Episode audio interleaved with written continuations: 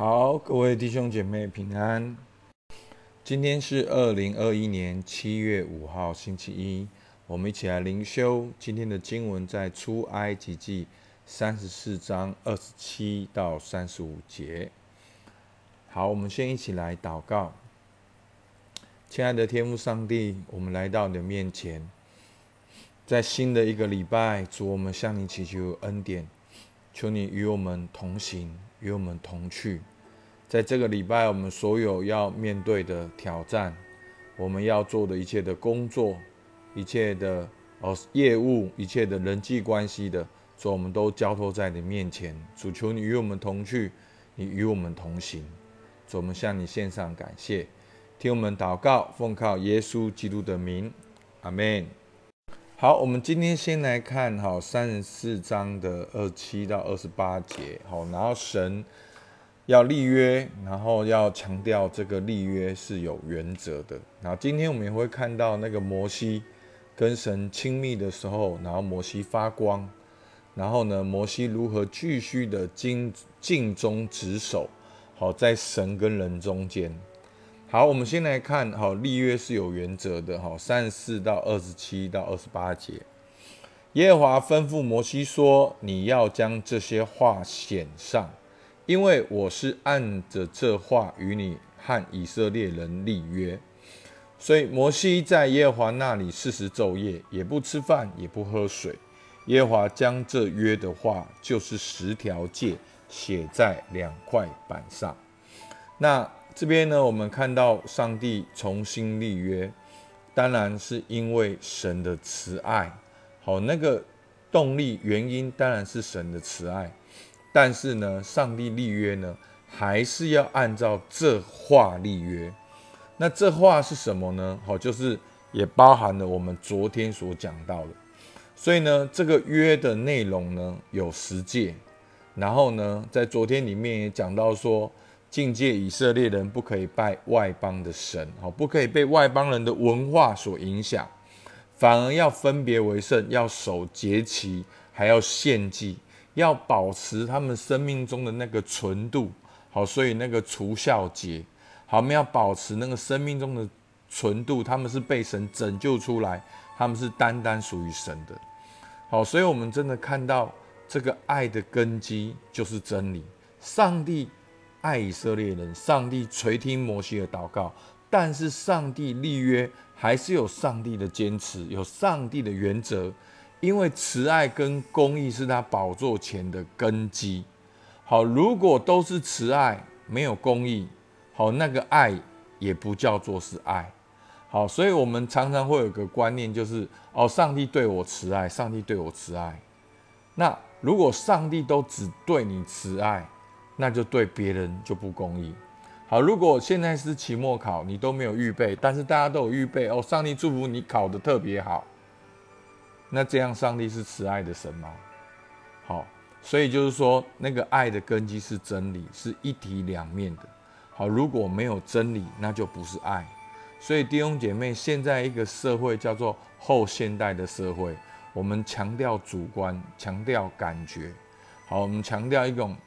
我的主体意识的对跟错啊，就是我有我自己觉得对跟错，那个绝对的对跟错，我们已经不在乎了。好，所以求主帮助我们。我们当然在教会里面必须要有真理，也必须要有智慧，也必须要有同理心。好，这是很重要的。好，但是呢，我们还是要知道，上帝有他绝对的智慧、聪明。他也有他绝对的慈爱跟公义，他也有他绝对的圣洁，还是有标准的，还是有要求的。好，所以我们要去了解他。那再来呢？当摩西呢在前面，我们好几天，哦，摩西都在跟神祷告。好，他没有自觉，哈，他的脸上发光。好，在三十四章二十九到三十节。摩西手里拿着两块法板下西乃山的时候，不知道自己的面皮因耶华和他说话就发了光。亚伦和以色列众人看见摩西的面皮发光，就怕挨近他。所以呢，在这边呢，我们看到摩西呢，他跟神亲近，他跟神祷告。摩西他认识神的名，他向神直求，向神倾心吐意，在整个互动的过程中，他好像是一个带导者，他好像是一个屈膝的带导者。可是他不自觉的，当他越靠近神的时候，他就越靠近，他越靠近神，他就越来越柔美。所以弟兄姐妹，这就是属灵的道理。当你去靠近上帝，你一定被上帝的爱转化，你被上帝的话语转化，你一定充满神的荣光。所以弟兄姐妹，自信是从哪边来的？自信是从神而来的。所以，当我们人跟人相处，好，我们需要有自信，我们需要有对的自我形象。好，我们跟异性相处，那个对的自我形象是从神而来的。当我们在公司里面跟同事相处，那个自我形象跟安全感也是从神而来的。所以，当摩西他成为一个带导者，好，原本是人都看不到的带导者，可是无形中却因为跟神连结。他的面皮发光，他的生命彰显神的荣美。那我觉得很好玩的是，亚伦好和以色列众人看见摩西的面皮发光，就怎样，就怕挨近他。所以你有没有发现，以色列人常常有一种惧怕的感觉？他们惧怕神，他们惧怕神的摩西。好，所以真的求主帮助我们在爱里面没有惧怕。我们是在爱里面的，我们跟神是如此。我们知道上帝的性情，上帝不轻易发怒，我们也不惧怕人。好，我我们说我们不惧怕人，不是我们要随便乱骂人，不是我们不惧怕人，是我们会跟人相处，我们会跟牧者相处，我们会跟教会的弟兄姐妹相处，我们会跟同事相处，我们会跟主管相处，我们不是活在惧怕里面。那另另外面呢？四节呢？三十四章三十一到三十五节呢？好，好像就描写了这个摩西他如何忠心的传达神的话。所以弟兄姐妹，你要知道，上帝向我们要的是什么？上帝向我们要的就是听呐，以色列你要听。好，你要听，要尽心尽性尽意尽力爱主你的神。好，换句话说，就是要忠心。要忠于所托，上帝跟你说的，好，你必须要忠心。那摩西就是一个忠心的榜样。好，三十一节，摩西叫他们来，于是亚伦和会众的官长都到他那里。摩西与他们说话，随后以色列人众人进前来，他就把耶和华在西乃山与他所说的一切话都吩咐他们。好，第一遍。好，摩西说完话，又用帕子上蒙脸。好。但摩西进到耶和华面前与他说话的时候，就揭去帕子。极致出来的时候，便将耶和华所吩咐的告诉以色列人。好，第二遍，好，两遍都是在强调以摩西中心的传达神的话。好，所以是这样。然后呢，三十五节，以色列人看见摩西的面皮发光，摩西就又用帕子蒙上脸。等到他进去与耶华说话，就揭去帕子。好，所以我们看到摩西非常忠心的把神的吩咐跟以色列人讲，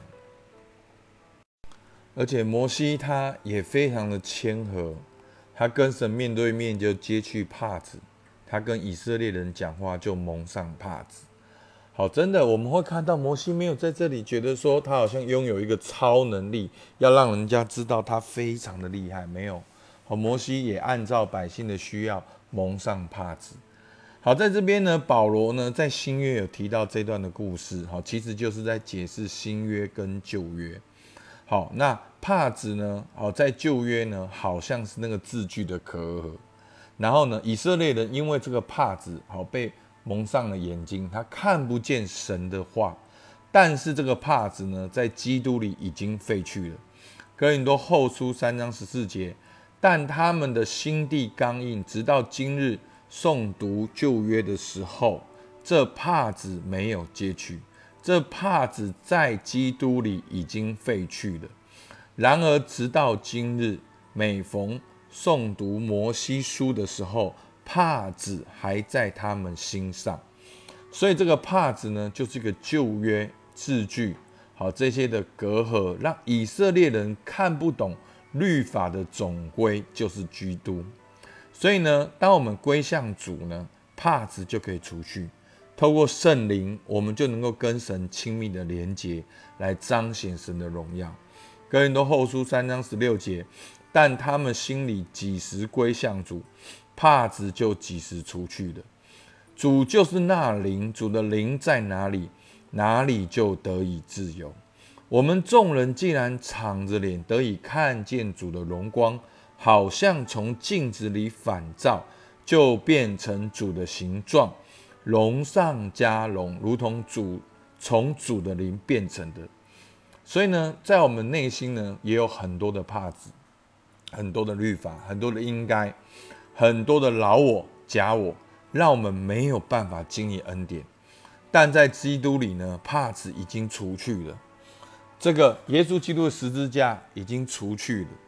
我们可以跟神面对面，好，透过圣灵的工作，主就是那灵，主的灵在哪里，哪里就得以自由。透过圣灵的工作，我们每个人都能够敞着脸，得以看见主的荣光，可以跟神面对面。每个人都能够像摩西一样，跟神面对面，看见主的荣光，好像从镜子里反照。就变成主的形状，所以当我们越看见神，就越经历神，好，就越变成主的形状，就怎样龙上加龙，如同从主的灵变成的，好，甚至比摩西的面光更加的厉害，更加的二点零的加强版。所以求主帮助我们，我的怕子有可能是什么？是什么让我无法直接经历神的？好，在这边真的，牧师真的要跟大家讲，好，你的其中一个帕子就是你过去自我察觉的那个需要。好，在我里面一直有个帕子，就是我要做一个好父亲，所以我要有责任感，所以我应该做一二三四五，所以无形中我活在做事情的里面，我活在应该做什么的里面。好，那我也用这个应该做什么，做成怎样来要求我自己，好像我也让我自己活在那个压力里面。好，所以真的透过这几天摩西跟神的互动，我觉得对我生命有一个更新的旅程。所以求主帮助我们，在你生命中有怎样的帕子，你可以用祷告的，可以用安静的，可以去回顾你生命的历程。但是真的，牧师要跟大家讲一个很棒的方法。就是你能够安静下来祷告，并且你能够自我察觉。透过自我察觉，你会知道你的内心什么一直阻隔了你跟神的关系。好，第二个，如果你每天跟神面对面，你觉得你会变成怎样？你稍微去想象一下，当你每天跟神面对面，被圣灵充满，你就变成主的那个形状，龙上加龙，那个样子大概是怎样？稍微想象一下，求主激励你，在这个疫情的环境里面，让圣灵来充满你。你可以在基督里经历天赋满满的爱，做神的儿女。